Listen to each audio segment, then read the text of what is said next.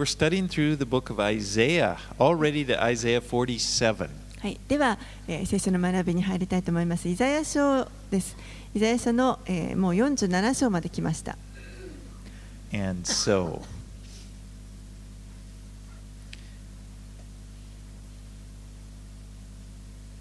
all right, let's uh, begin chapter 47, verses 1 through 4. では、イザヤ書47章の1節から4節をお読みします。乙女バビロンの娘よ、下って塵の上に座れ。カルデア人の娘よ、王座のない地に座れ。もうあなたは優しい上品な女と呼ばれないからだ。引き薄を取って粉を引け。顔覆いを取りの取り去り、裾をまくってすねを出し、皮を渡れ。あなたの裸は現れ、あなたの恥もあらわになる。私は復讐をする。誰一人容赦しない。私たちをあがなう方、その名は万軍の主、イスラエルの聖なる方。So in 587 BC, the Babylonians under Nebuchadnezzar came and they destroyed the city of Jerusalem. 紀元前587年に、えーこのネブカデネザル王の下でバビロンがエルサレムの町を、えー征服しました。And the Jews that survived were sent to Babylon where they were slaves. そして生き残ったユダヤ人たちは奴隷としてバビロンに連れて行かれました。Now, in 539 BC, the Persian king uh, Cyrus conquered uh, Babylon. そして紀元前539年に今度はペルシャの王が、えーこのバビロンクロス王がバビロンを征服します。And two years later, he allowed the Jews to return to Jerusalem to build the temple. そしてその2年後にこのクロス王が、えーユダヤ人たちがエルサレムにもう一度戻って神殿を再建するということを許します。Now, God had used the Babylonians as his instrument to punish his people, the Jews, because of their idolatry, their rebellion against him.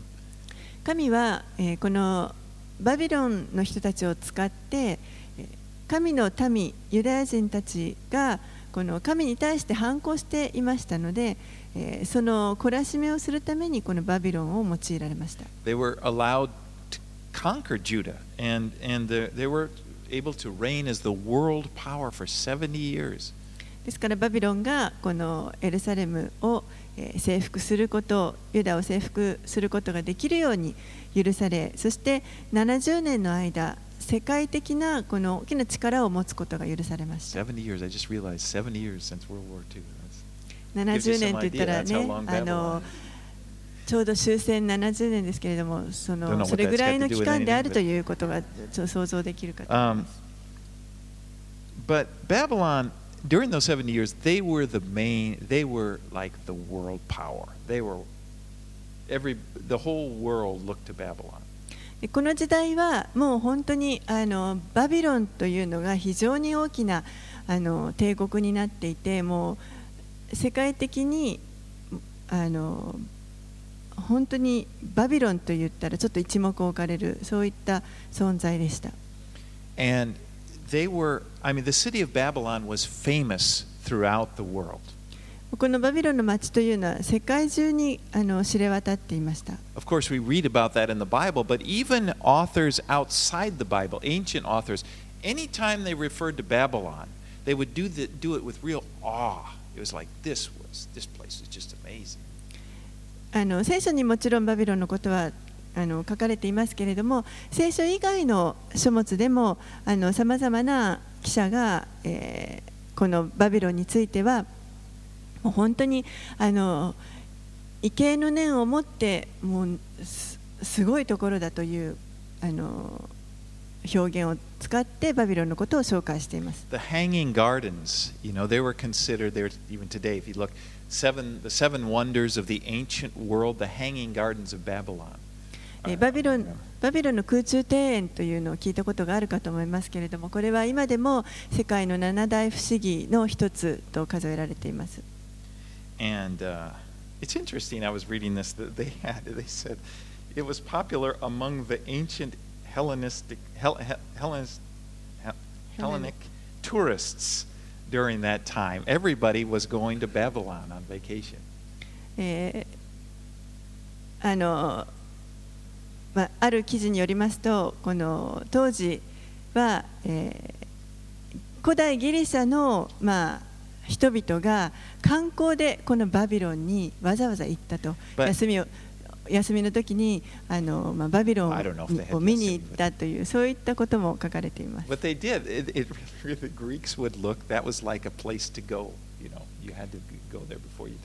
でも本当にあの死ぬ前に一度は見てみたいと思うようなあの建物があるような。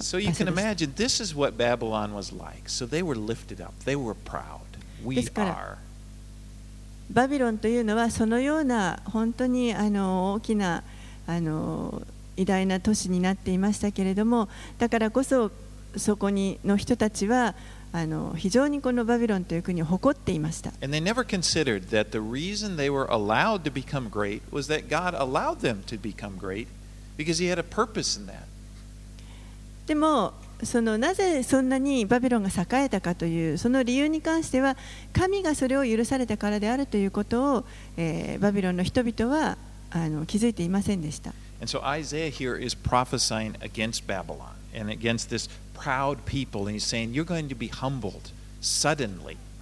ですからここでイザヤはこのバビロンに対して、えー、警告を与えていてあなた方は突然あなた方に破滅が襲ってくるということを警告して。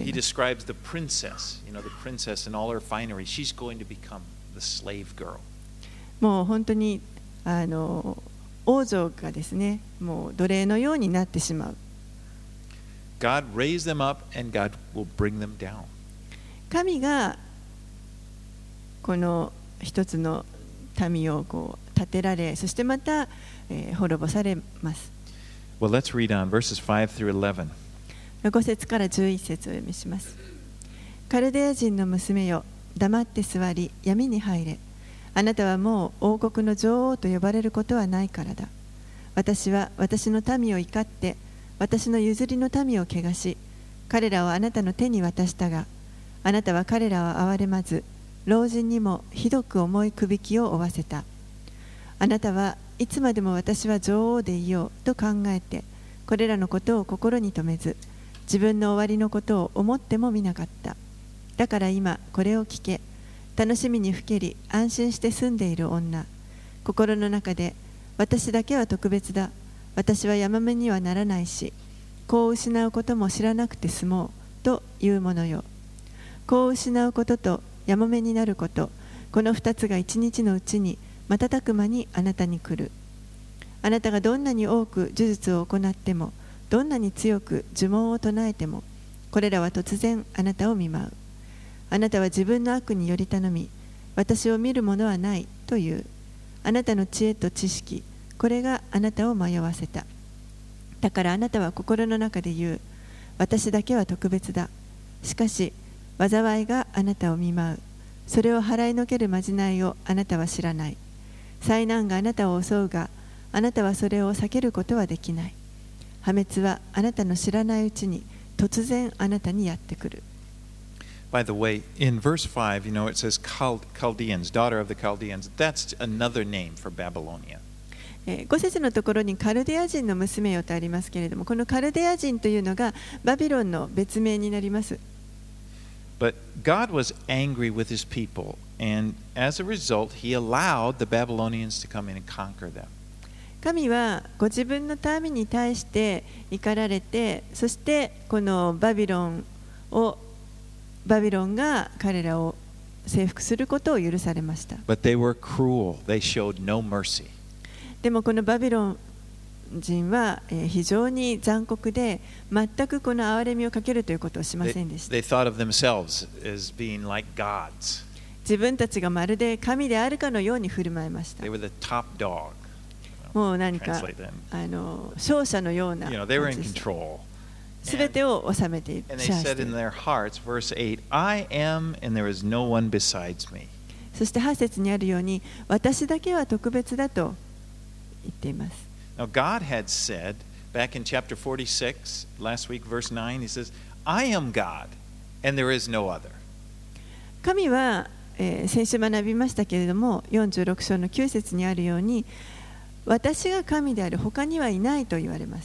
So here they are, they're acting as if they're God.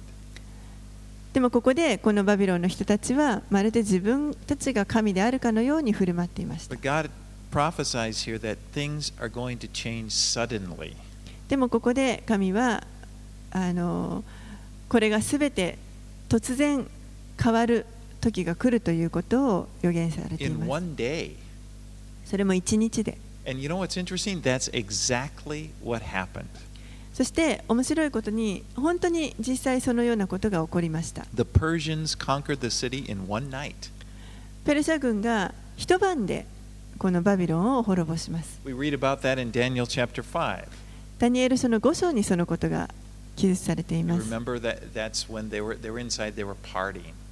They thought that the city couldn't be conquered. I mean, the, the walls were huge, and they had they had food inside they could survive for they thought years. 彼らはちょうどその、まあ、宴会を催していたわけですけれどももう城壁も非常に厚くそしてその城壁の中には食べ物も十分にそんな蓄えられていてもう自分たちはあの攻められることはないというふうに考えていまし you た remember they're inside, they're partying, and and he's the king, the Babylonian king said, "Bring out the." The, the vessels that we captured from the, the temple in Jerusalem and let's party. You know, they're just mocking God as they were drinking, they're, they're getting drunk. ちょうどそのバビロンの王たちが、まあ、宴会を催していてそして王があのエルサレムの神殿から取ってきたその最後を持ってこいとそしてそのあの銀の食器などを使って、えーもう本当に神をバカにしながらそこで飲み食いしていました。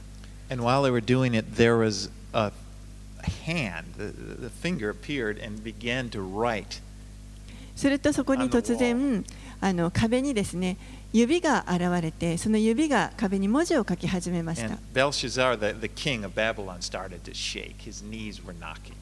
でそのバビロの王であったベルシャザルという人がそれを見ても非常に恐れを覚えてあの震えました。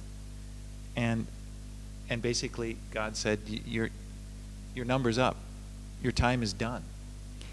で神があの言われたことはもうあなたの時は終わったということを言われます And what was happening in the natural outside the city, they didn't realize is upstream, the, Bur- the Persians had diverted the Euphrates, which ran underneath the wall. And just that night, while they were partying, they had diverted the water, and the water was dropping slowly as it went into the city. And it got to about waist deep, and the Persian army went in under, under the wall and then conquered the city in one night.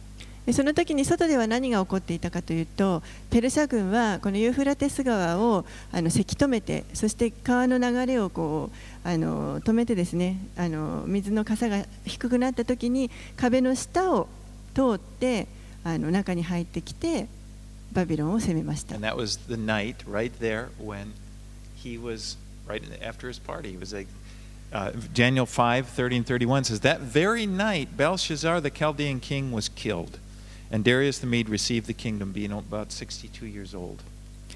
そしてまさにそのベルシャザルが宴会を開いていたその夜ですねあの指が出たその夜に、えーペルシャ軍によって滅ぼされますけれどもダニエル書の5章30節31節にはその夜カルデア人のベルシャザルは殺されメディア人ダリオスがおよそ62歳でその国を受け継いだ And Isaiah saw this here. イザヤはそれを今ここで、まあ、あの見見せられているわけです And he said, In spite of your many sorceries and the great power of your enchantments, this is going to happen. そしてあなたがどんなに多く呪術を行ってもどんなに強く呪文を唱えたとしてもこのことは起こると言われます The Babylonians were masters at magic and astrology.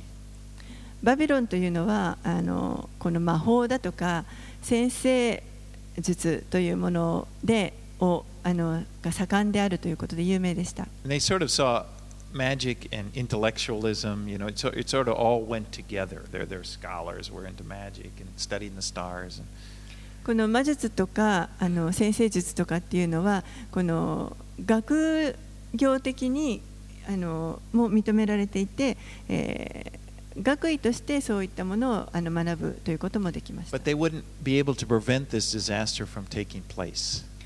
けれどもそういったものは何もこのこういうことが起こると言われる出来事を、まあ、止めることは災いを止めることはできませ You ん know, でし in た our day, we have what's called New Age teachings. I don't know if you're familiar with them. 今日では.あの、まあ、ニューエイジと呼ばれる教えがあの非常に盛んになってきています。But what you find is they're really a mix of occultic teachings, things that are they're really not new. でもあのそのニューエイジで何が教えられているかというと、えーしばしばそのいわゆるオカルトと呼ばれるようなそのそういった教えが混合されていてそしてあの決して新しい教えではなくて今まであったようなことが They were around in ancient times. They were around in, Babylon.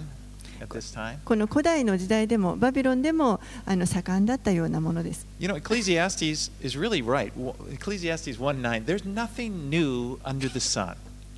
えー伝道者の書には火の下には新しいものは一つもないというふうに書かれていますけれどもまさにその通りだと思います。And you know, God feels the same way about astrology and magic and so forth, all those things today as he did back then. He doesn't like it. 神はあのこの当時も今もですねこういった魔法だとか呪術だとか先生術そういったものをあの嫌っておられます。Okay, let's move, on. Verses 12 through 15. はい、で12節から15節をお読みします。さあ、若い時からの使い、使い古しの呪文や多くの呪術を使って立ち上がれ、あるいは役立つかもしれない、怯えさせることができるかもしれない。あなたに助言するものが多すぎて、あなたは疲れている。さあ、天を観測する者、星を見る者、新月ごとにあなたに起こることを知らせる者を並べ立てて、あなたを救わせてみよ。見よ彼らは刈り株のようになり火が彼らを焼き尽くす彼らは自分の命を炎の手から救い出すこともできないこれは身を温める炭火でもなくその前に座れる火でもないあなたが若い時から仕え行き来してきた者たちはこのようになる彼らはおのおの自分勝手に迷い出てあなたを救う者は一人もいない So he's here's describing the, the activities of the astrologers who gaze at the sky.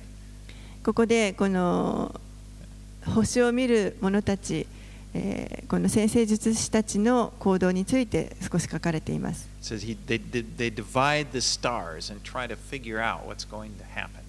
彼らは、まあ、天を観測するとか天を分けるという役もあるみたいですけれどもえ、え、何が起こるかというのをそれで見極めようとしています。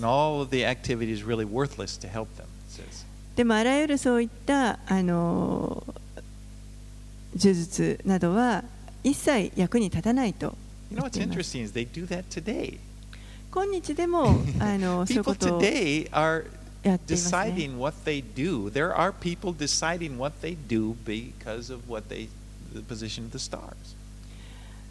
あの、今でも、こう、星の位置だとか。占い、星占いなどを見て。自分が今日何をしようかとか、自分の行う行動を決める人たちもいると思います。占い、いらない。Always say. Anyway. 占い anyway, in the Bible, the, the Babylon, when you read ba- about Babylon, Babylon actually represents more than just this ancient civilization with the hanging gardens and stuff.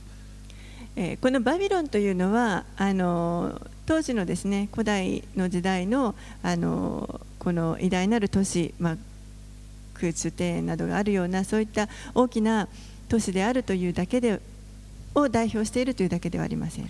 It represents a world system that's in opposition against God. このバビロンというのは神に反抗するこの世のシステム仕組みみたいなものも表しています You first see it way back in the first book of the Bible in Genesis. Remember the Tower of Babel? この聖書の最初の書である創世記には、えーバベルの塔の話が出てきます And then you see it throughout the Bible, and the prophets speak of Babylon And, and, and, and they're speaking of a future time beyond that ancient city. And then you'll see Babylon all the way in the book of Revelation. そして預言者たちが、えー、散々このバビロンについての予言をしますけれどもそれはその当時のあの帝国であるバビロンのことそしてさらにもっと先のこともあの含めた予言になっていてそしてずっとその聖書のあの最後の黙示録のところにまたバビロンが登場してきます。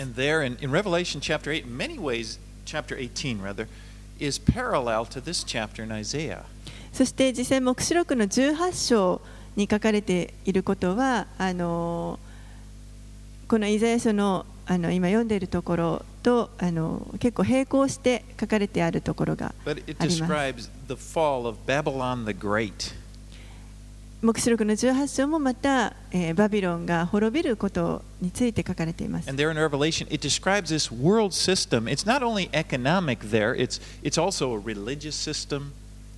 えーでこのこの世の仕組みを表すバビロンですけれども経済的な部分だけではなくて宗教的にもあのこの世の世的な宗教のこ宗教のことを指しています。But what it represents, it's kind of like it, it represents mankind, all of us, and trying to exalt th- this, this pride of man that tries to exalt itself apart from God. ですから総括すると、えー本当にこの人間の、まあ、プライドというものをこのバビロンは表していると思います神から離れてもう人間が自分で自分を高めようとするようなそういったあの仕組みというものを表しています It is the, it's what's behind this attitude of people. You know, we raise ourselves up and put down other people. ですからこのこの世的な仕組みの中であの背景にあるのは結局は人が自分で自分を高めてそして他の人をあの下に置こうと見下そうとしてしまうそういうあのものがこの背景にあります。Tower, それはもうずっと人類の歴史を通してずっとそうでした。このバベルの塔も結局はそういったことであの自分たちがこう神にあの近づこうとしてこう塔をどんどん高く建てていったわけです、view, mankind is proud, and the pro- that's, that's our problem. That's our root problem. We raise ourselves, we think we're gods. 人間のプライドというものがその問題の根底にあるわけです。人はどうしてもこの自分をもう神のようにしたいというそういったそのプライドというものがあのこのすべての問題の根底にあると思います。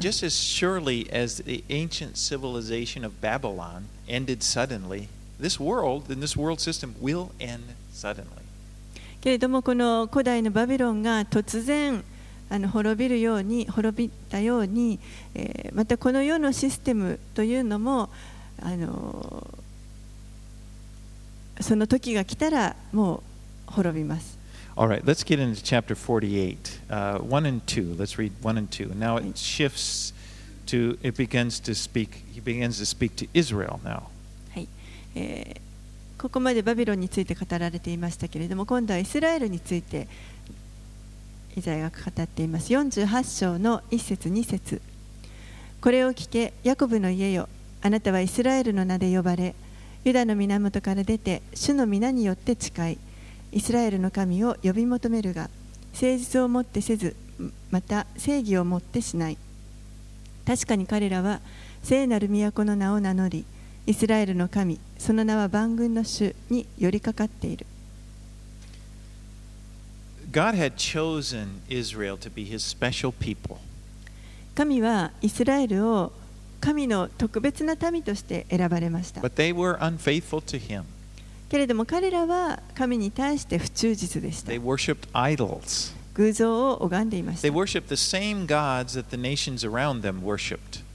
周りのあの国々が拝んでいたような同じような偶像を彼らも拝み始め But まし when you you look at them, even in the midst of this idolatry, when they were worshiping gods from the nations around them, they still were very religious. They still called themselves people of God. They still were proud of the temple. They were proud of the fact that they, they were God's people.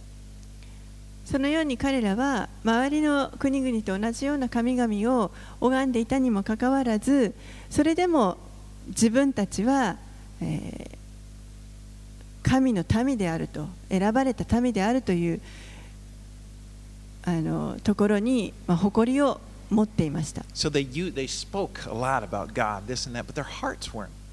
Were ですから、way far from God. 言葉ではたくさんその神のことを言うわけでイスラエルの神のことを言うわけですけれどもでもその心は神から遠く離れている状態だったというこ Remember とで back す in chapter 29, verse 13. And the Lord said, Because this people draw near with their mouth and honor me with their lips, while their hearts are far from me, and their fear of me is a commandment taught by men. イザヤ書の29章の13節にはそこで主は仰せられた。この民は口先で近づき唇で私を崇めるがその心は私から遠く離れている。彼らが私を恐れるのは人間の命令を教え込まれてのことに過ぎない Remember, Jesus quoted that verse when he was talking about the Pharisees of his day. イエスご自身もこのイザヤの言葉今の言葉を引用されてイエスが生きておられたその時代の人々に対して語られました。Okay, let's move on. 3 through 11. ではえー48章の3節から11節。先に起こったことは前から私が告げていた。それらは私の口からで私はそれらを聞かせた。にわかに私は行いそれは成就した。あなたがかたくなであり首筋は鉄の剣額は聖堂だと知っているので私はかねてからあなたに告げまだ起こらないうちに聞かせたのだ。私の偶像がこれをしたとか私の彫像やいた像がこれを命じたとかあなたが言わないためだ。あなたは聞いた。さあこれらすべてを見よ。あなた方は告げ知らせないのか。私は今から新しいことあなたの知らない姫事をあなたに聞かせよう。それは今想像された。ずっと前からではない。今日まであなたはこれを聞いたこともない。ああ私は知っていたとあなたが言わないためだ。あなたは聞いたこともなく知っていたこともない。ずっと前からあなたの耳は開かれていなかった。私はあなたがきっと裏切ること母の体内にいる時から背く者と呼ばれていることを知っていたからだ。私は私の名のために怒りを遅らせ私の栄誉のためにこれを抑えてあなたを立ち滅ぼさなかった。見よ私はあなたを練ったが銀の場合とは違う。私は悩みの炉であなたを試みた。私のため私のために私はこれを行う。どうして私の名が汚されてよかろうか。私は私の栄光を他の者には与えない。So God tells them, I told you what was going to happen before it happened, so that when it happens, you'll know that, that I did it. It's not because of one of your idols that, that hap- it happened, it was because of me. 神はここでこの民に向かって私がこういうことが起こるということをその起こる前から語っておくとそうすればそれが起こった時にそれが私のゆえであるということをあなた方が分かるためだあなたたちが拝んでいるような他の神々偶像が起こしたのではないということを知るためだと言われます You know, it's not hard when you take, when you kind of step back and you look at things from God's point of view, it's not difficult to see why he was offended. ちょっとこう一歩後ろに下がってそしてこの神の視点から捉えてみるとなぜ神がこれこれほどあの怒りを持っておられたかということはあのよくわかると思います。Imagine, you know, on a human level, imagine you're dealing with your children ちょっと想像してみてください。この自分に子供がいたとしてその子供に対してのあの関わり方をちょっと考えてみて and く you ださい。 love them, you want to bless them. You, you know, it's always in your heart to protect you. You protect them, you bless them. And suppose that they attribute the blessings they receive, the protection that they, to someone else besides you. 自分の子供に対してもう本当に愛情を注いでそして祝福を与え子供たちを守ってずっとその彼らのことを支えようとしてきたにもかかわらずその子供たちが受けてきた恵みや祝福は他の人からのものなんだというふうに考えたとしたらどうでしょうか？I mean, you can imagine just what a that's outrageous. もう本当にあの怒り浸透なるんじゃないかと思います。I mean, in the Bible, God often He compares idolatry, you know, idolatry, worshiping another God. He compares it to adultery. 神はあのしばしばですねこの偶像礼拝を会員の会員とこう比較しておられます。Now, most people, most people in the world are still kind of repulsed by, idol- uh, by adultery. えーこの世のまだ多くの人たちは会員の罪というものに関してあのある程度こう嫌悪感を覚える I mean, 人 it's, が多いと思います it's rather grotesque. むしろちょっとこうおぞましいというか You mean you ですね just look and you just see, you know, what happens is, uh, is, is you see some a, a relationship betrayed. Like this person, this outside person comes in and takes one. It just, it's gross. あの It's ugly. あるべき関係を離れてそのほ外の人とあの関係を築いていくということが、えーまあ傍から見ても本当にあの決していいあの気持ちのいいものではないというかもう本当に醜いものにな映ると思います。yeah, kusai.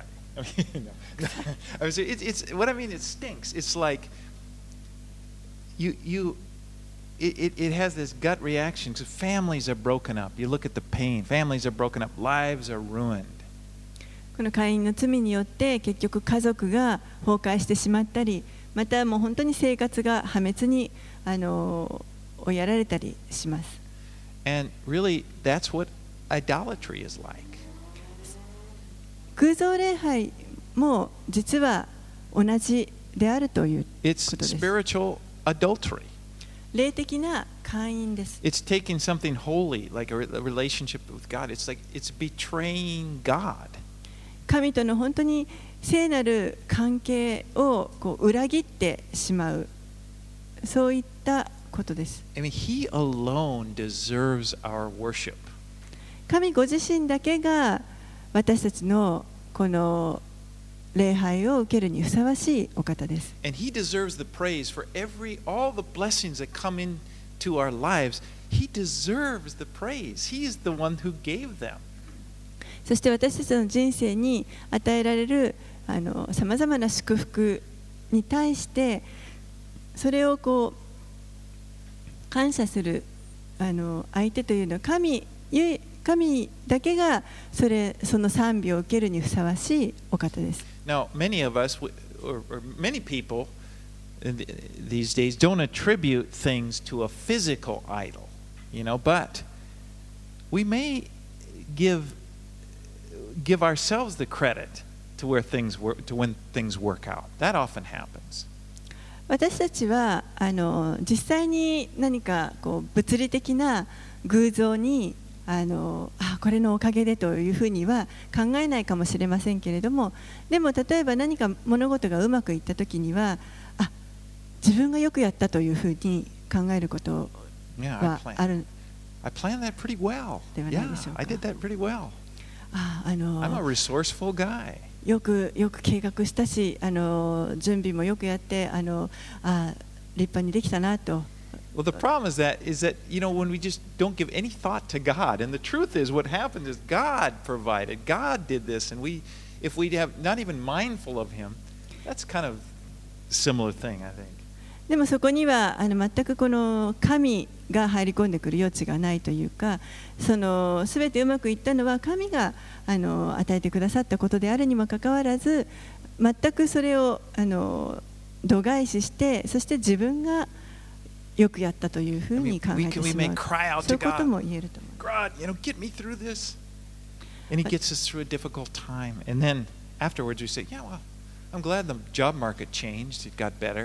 You know, it's just like God had nothing to do with it afterwards.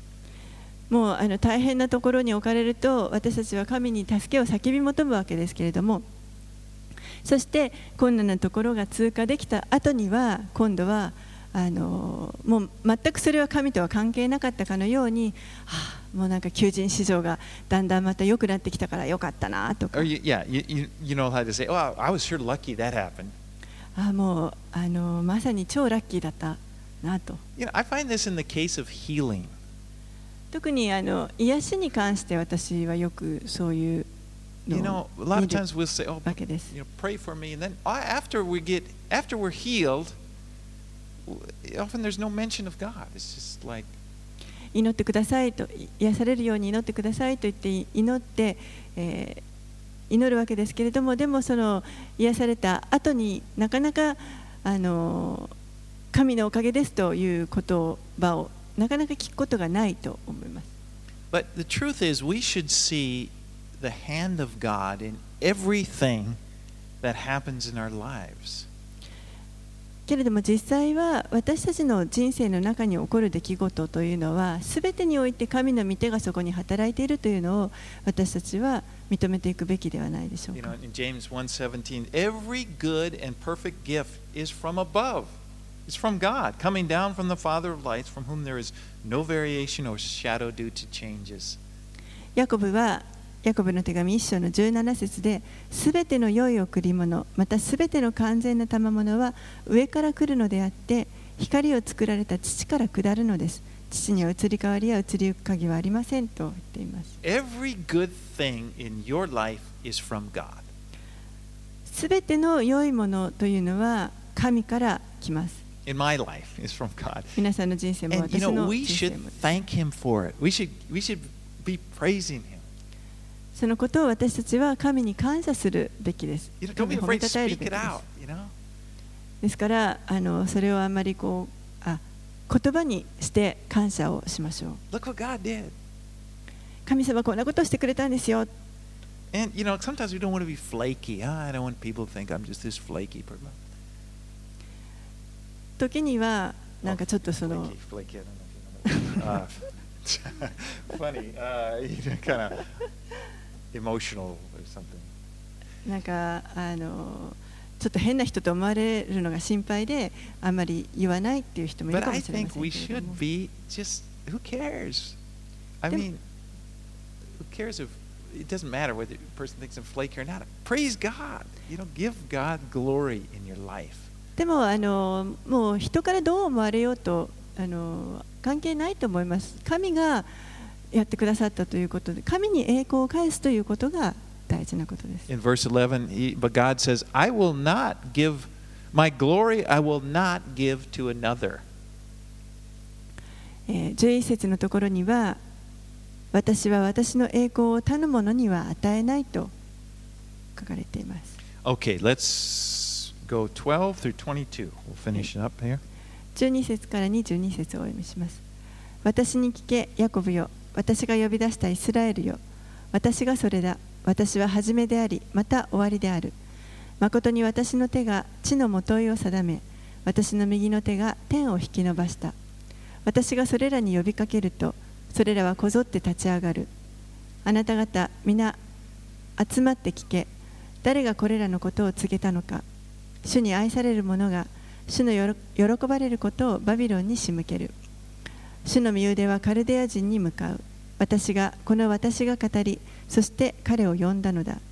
私は彼を来させ彼の行うことを成功させる。私に近づいてこれを聞け。私は初めから隠れたところで語らなかった。それが起こった時から私はそこにいた。今神である主は私をその御霊とともに使わされた。あなたはあがなう主イスラエルの聖なる方はこう仰せられる。私はあなたの神主である。私はあなたに益になることを教えあなたの歩むべき道にあなたを導く。あなたが私の命令に耳を傾けさえすればあなたの幸せは川のようにあなたの正義は海の波のようになるであろうに。あなたの子孫は砂のようにあなたの身から出るものはマサゴのようになるであろうに。その名は私の前から立たれることも滅ぼされることもないであろうに。バビロンから出よカルデアから逃れよ喜びの歌声を上げてこれを告げ知らせよ地の果てにまで響き渡らせよ主がそのしもべヤコブはあがなわれたと言え。主が乾いた地を通らせた時も彼らは乾かなかった。主は彼らのために岩から水を流れ出させ岩を裂いて水をほとばしり出させた悪者どもには平安がないと主は仰せられる So God is their creator. 神は彼らの創造主です He's reminding them He created the, the earth. 神がこの地を作られたということを彼らに He もう一度思い起こさせてい He ます。created the nation of Israel, starting from, from Jacob, そしてイスラエルの民を作られました。このヤコブから始まって、このヤコブがイスラエルというふうに名前が変えられました。そしてこの神はあのコミュニケーションを持ってくださる方です。イスラエルの将来について語ってくださいます。彼らに対して私があなた方をバビロンからもう一度導き出すと言われます。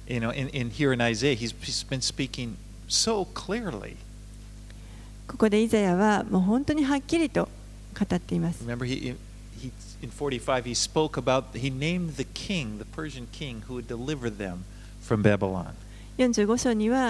その彼らを救ってくれる王の名前まではっきりと語っていました。And in verse 17, he says, I am the Lord your God who teaches you to profit, who leads you in a way you should go. 17節にはあなたはがなう主イスラエルの聖なる方はこう仰せられる私はあなたの神主である私はあなたに益になることを教えあなたの歩むべき道にあなたを導く So God gave commandments uh, in order to follow that things would go well for them. ですから神はこの彼らが良い状態であるために従うべきその戒めというものを与えておられます。And in verse 18, Oh, that you had paid attention to my commandments. Then your peace would have been like a river, and your righteousness like the waves of the sea. そして18節にはあなた方あなたが私の命令に耳を傾けさえすればあなたの幸せは川のようにあなたの正義は海の波のようになるであろうにと言われます God wanted for them to have peace. 神は彼らに本当に幸せになってほしい平和平安であってほしいと思っておら that れま was す the reason he's that's the reason he gave the commandments, his commandments to them. だからこそ彼らにこの従うべき命令を与えておられます But in verse 22 it says, There is no peace, says the Lord, for the wicked. けれども22節には悪者どもには平安がないと言われます You know, that's true of everyone. God wants to bring peace to everyone, all people. 実はこれは神がすべての人に対して望んでおられることです。すべての人がこの平安を持ってほしい、幸せになってほしいと神は願っておられます。God does not want anyone to suffer. He doesn't want anyone to die. 神は誰一人この苦しんだり、また死んだりすることを望んではおられません That's。his heart. That's his desire. それが神の心です。願いです。In, in Ezekiel 18:32 he says, "For I have no pleasure in the death of anyone," declares the Lord. So turn and live. エゼキエル書の18章の32節には私は誰が死ぬのも喜ばないからだ神である主の蜜げだから悔い改めて生きよとあります God is a loving God. 神は愛の神です And as a loving God, He's not going, He won't allow people to experience peace when they're doing evil. 愛であるがゆえに人が何か悪を行っている時にその人があの幸せであるようには平安を持っているようにはさせません That's why He said, There's no peace for the wicked 悪者どもには平安がないと言われます because He wants them to turn and live. なぜならば彼らに神のもとに立ち返ってそして生き生きてほしいと願っておられるからです It's like, you know, our pain, our, our system of pain in our bodies, there's a purpose for it. 例えば私たちの体は痛みを感じますけれどもそれも目的があります You know, if you if you touch something hot, it hurts. 例えば何かすごく熱いものを触ってしまったらあの痛みを感じます And you don't say, well, how, you know, why did God do that? Why, why did He inter- interrupt my peace, you know, my happiness with this pain? その時にあのなんで神様この今私が持ってた平安をこの痛みによって取り除くんだとは言わないと思いなんて本当神様残酷な神なんだろう。The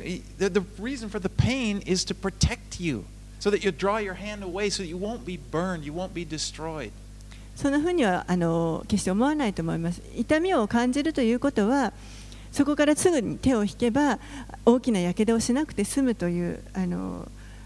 その注意を呼び覚ますためにそういった痛みという反応があると思います The reason people lose their peace, the reason people feel that God gives a conscience, it's a blessing. It's in order that people would turn from something harmful and turn to God. ですからその痛みというのはあの平安を奪い去るものではなくてむしろ神の神がその守ってくださっているその祝福をあの気づくためのものです。You know, uh, often this disease, lepr- leprosy, when that, when people, what happens, they lose their sense of pain, and as a result, they damage their body in many ways, just simple ways. あの雷病という病気はこの痛みを感じるその感覚というものがなくなっていきますですからあの体がを痛めつけてしまっても気づかずにどんどんその傷口が広がっていってしまうそれが本当に悲劇ですあの痛みを感じないのでどんどん体があのダメになっていってもあの気づかないという Well, like the conscience is, is the same thing spiritually as a, as a physical system of pain. It, it protects, it's meant to protect us. ですからそのようなこう身体的に痛みを感じるというその感覚というのはあの実はこれは祝福であってそあのそれがあることで私たちは守られている部分があります。And, um, but God's desire is not just to punish or hurt, but He wants people to turn. He wants them to find peace. でも神が望んでおられるのは私たちが苦しむことではなくてえー本当に神に立ち返ってそしてあの平安のうちに生きていくということを望んでおられます。